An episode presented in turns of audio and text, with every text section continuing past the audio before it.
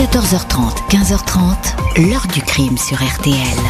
Jean-Alphonse Richard. Nelly Balmain a disparu à Saint-Jean-de-Royan, à quelques kilomètres seulement d'Éric Forêt, qui lui n'a plus donné signe de vie depuis deux ans.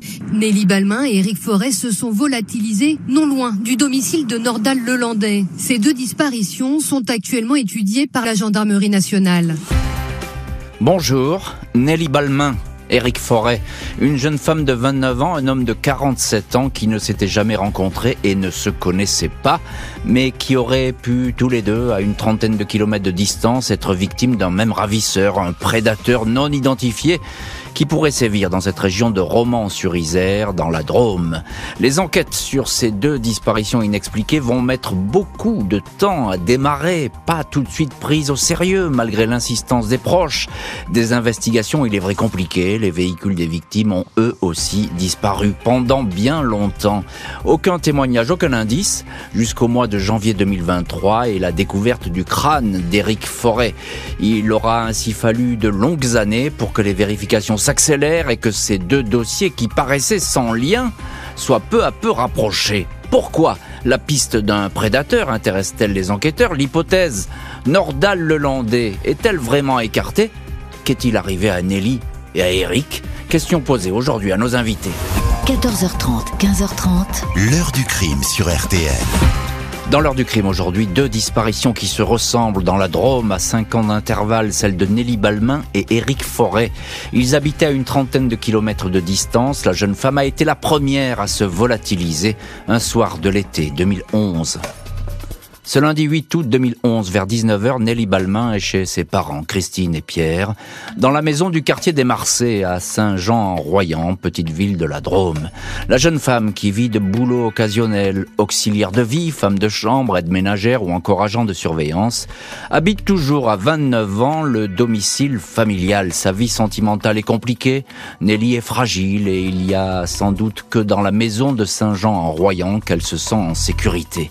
Avant le dîner, aux alentours de 19h, Nelly reçoit un message qui semble soudain la contrarier.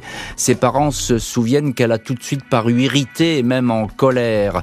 Elle a continué de surveiller son téléphone, puis est allée chercher son casque de moto dans sa chambre, à l'étage. Elle a empoigné son petit sac à dos de couleur kaki. Elle a claqué la porte en laissant sur place son portable, ses papiers d'identité, sa carte bancaire. Devant la maison, elle a enfourché son scooter rouge, un 50 cm cube de marque Gilera. Elle portait une chemise bleue, des mules blanches aux pieds. Christine et Pierre Balmain, familiers des sautes d'humeur de leur fille, ont pensé qu'elle était partie en trombe au bureau de tabac du village et allait revenir. Mais Nelly n'est jamais rentrée. Mardi 9 août, les gendarmes de Saint-Jean en Royan sont alertés de la disparition de Nelly Balmain. Le signalement est enregistré, mais les recherches démarrent timidement. La disparue est effectivement majeure et sa personnalité quelque peu perturbée laisse penser à une fugue. La jeune femme est effectivement à ce moment-là en proie à des problèmes psychologiques. Elle traverse une période de dépression, désolée d'être toujours célibataire, de ne pas trouver de compagnon ou de mari. Cinq jours avant la disparition, ses parents l'ont accompagnée à l'hôpital pour une consultation chez un psychiatre. En rentrant à la maison, elle a déclaré qu'elle ne voulait plus être soignée au milieu de tous drogué.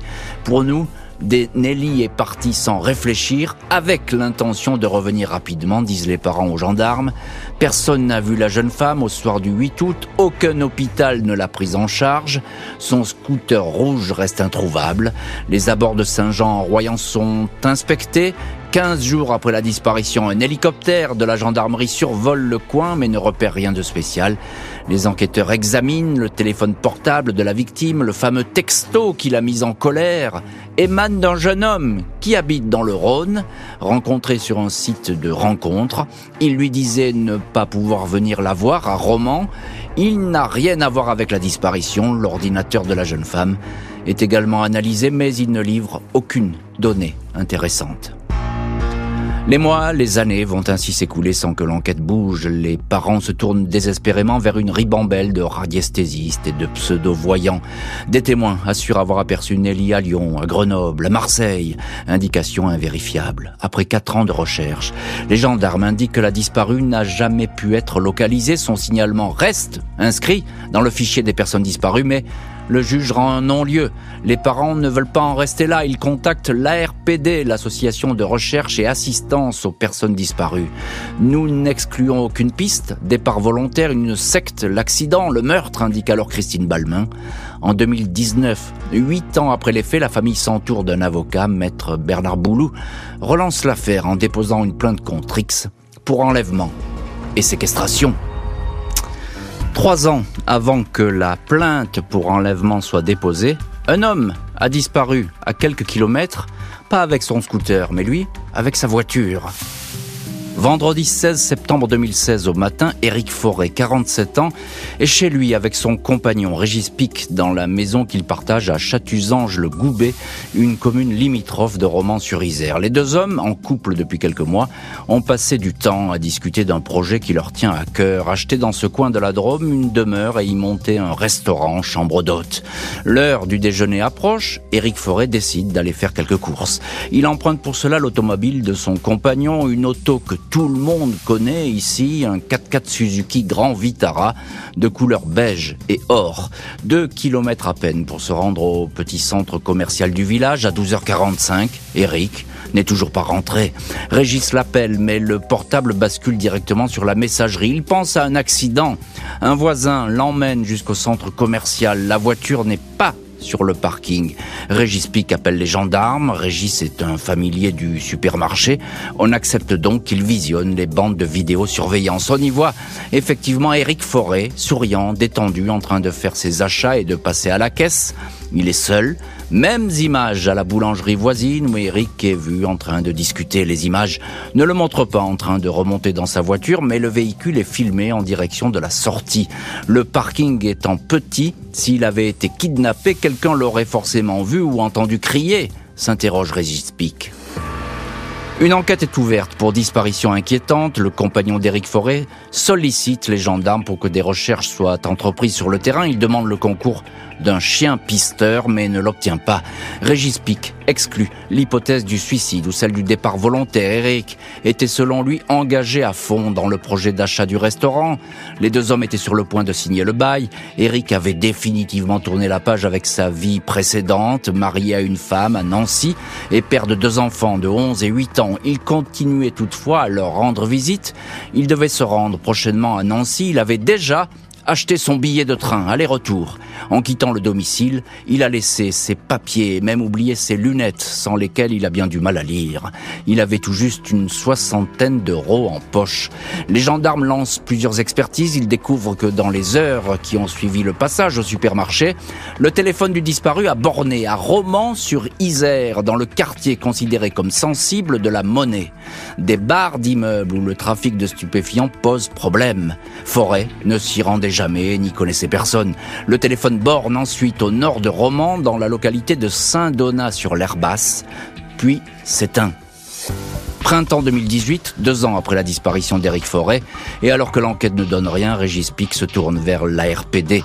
Avec d'autres familles de l'association, il s'interroge sur la présence dans le paysage de la région du dénommé Nordal-le-Landais. Ce dernier a alors été mis en examen pour enlèvement et séquestration, la petite Maëlys de Arrojo, 8 ans et demi, et celle du caporal Arthur Noyer.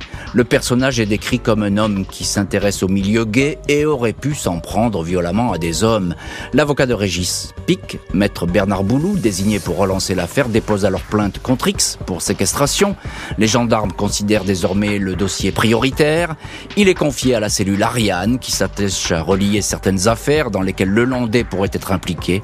Samedi 5 octobre 2019, Régis Pic prend la tête d'une marche blanche devant le supermarché. Les parents de Maëlys sont présents. À ce moment-là, aucune trace du disparu, aucune trace de la voiture.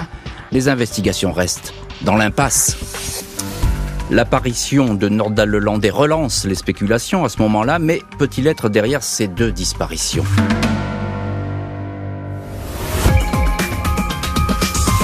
Nelly, j'aimerais tellement qu'elle soit là. On ne peut pas savoir ce qui lui est arrivé. C'est pas de non, ça. C'est la pire des choses qui puissent arriver. Je ne lâcherai pas. Il faut se battre. 11 janvier 2018, alors que le nom de Nordal Lelandais revient en boucle dans divers dossiers de disparition, notamment en Isère, en Savoie, le procureur de Valence, Alex Perrin, décide de réactiver l'enquête Nelly Balmain. Les investigations sont confiées à la section de recherche de Grenoble. Nous voulons déterminer si des points de rattachement existent avec des enquêtes en cours, indique le procureur. En clair, il s'agit de vérifier si un même individu, en l'occurrence Nordal Lelandais, pourrait être derrière ces disparitions. Christine et Pierre Balmain sont satisfaits. Vous savez, on ne rouvre pas une enquête comme ça pour la disparition d'une personne majeure, même si on essaie de rester détaché le plus possible. C'est malgré tout un nouvel espoir, indique-t-il dans le journal Le Dauphiné Libéré. La famille Balmain n'est pas la seule à demander des vérifications sur Nodal le Landais.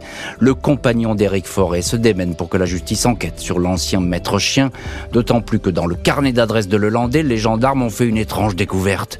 Figure dans ces pages le nom d'un certain Julien Forêt, qui pourrait être un cousin d'Éric Forêt. Le meurtrier de Maëlys c'est du caporal Noyer, toujours en vadrouille dans les routes de la région, s'intéressant sans distinction aux femmes comme aux hommes. Aurait-il croisé la route du disparu? Le connaissait-il? Les enquêteurs de l'ASR de Grenoble vont rapidement exclure l'implication de Lelandais dans la disparition de Nelly Balmain. La cellule Ariane va faire des vérifications très poussées pour finalement exclure Lelandais du dossier Forêt des proches qui vont devoir se battre pour que les dossiers ne soient pas refermés. Une découverte va leur donner raison. Mercredi 4 janvier, le procureur de Valence, Laurent de Cagny, révèle qu'un crâne humain récemment découvert dans le massif du Vercors, à cheval entre la Drôme et l'Isère, a été identifié comme appartenant à Éric Forêt, disparu le 16 septembre 2016. Les expertises ADN ne laissent aucun doute. Les causes du décès d'Éric Forêt restent à découvrir, comme le reste de sa dépouille pour l'heure. Aucune hypothèse n'est écartée, y compris celle menant à l'homicide volontaire, indique le procureur. Impossible pour les experts de déterminer si le disparu, un homme sportif qui mesurait 1m90, a été tué dans cet endroit isolé ou si le corps a été déposé ici. Sept ans après les faits, le reste du squelette a sans doute été emporté par des animaux ou les intempéries. Régis Pic, le compagnon d'Éric Forêt, est lui aussi dans l'expectative. J'attends de connaître la vérité. Éric était quelqu'un de gentil, de prévenant avec les gens. Il n'avait pas d'ennemis. Ce qui me travaille, ce sont ces questions. Est-ce qu'on l'a fait souffrir? Est-ce qu'on l'a torturé quelques mois avant la découverte du crâne, le compagnon et son avocat avaient obtenu de justesse que le dossier reste ouvert malgré les recommandations du parquet de Valence. Le juge voulait à tout prix clôturer l'enquête. 18 octobre 2022, la chambre de l'instruction de Grenoble avait demandé tout de même la poursuite des investigations. L'attente continue pour les proches des disparus, habitués aux faux espoirs et rongés par les interrogations. Toutes ces années, Régis Pic a remué ciel et terre pour savoir où était passé son compagnon Éric Forêt. Il a fait des milliers de kilomètres à sa recherche, rencontrant des dizaines de personnes. Espoir généralement déçu, promesses non tenues. Les parents de Nelly, Christine et Pierre Balmain ont connu jusqu'à ce jour le même sort. Ils ont multiplié des appels à témoins, restés sans écho. Dans un message, la mère de Nelly lançait un appel à la personne qui aurait pu trouver le scooter de sa fille. Que ce quelqu'un tienne compte de notre peine, qu'il nous contacte. Il n'y aura pas de poursuite contre lui, mais ça nous donnerait une piste. Christine Balmain indiquait alors, depuis toutes ces années, ne pas savoir, ça nous fusille au quotidien. Les dossiers Balmain et Forêt restent à ce jour non élucidés. Une jeune femme et un homme volatilisés en quelques minutes sans que personne n'ait vu ou entendu quoi que ce soit. L'heure du crime, présenté par Jean-Alphonse Richard sur RTL.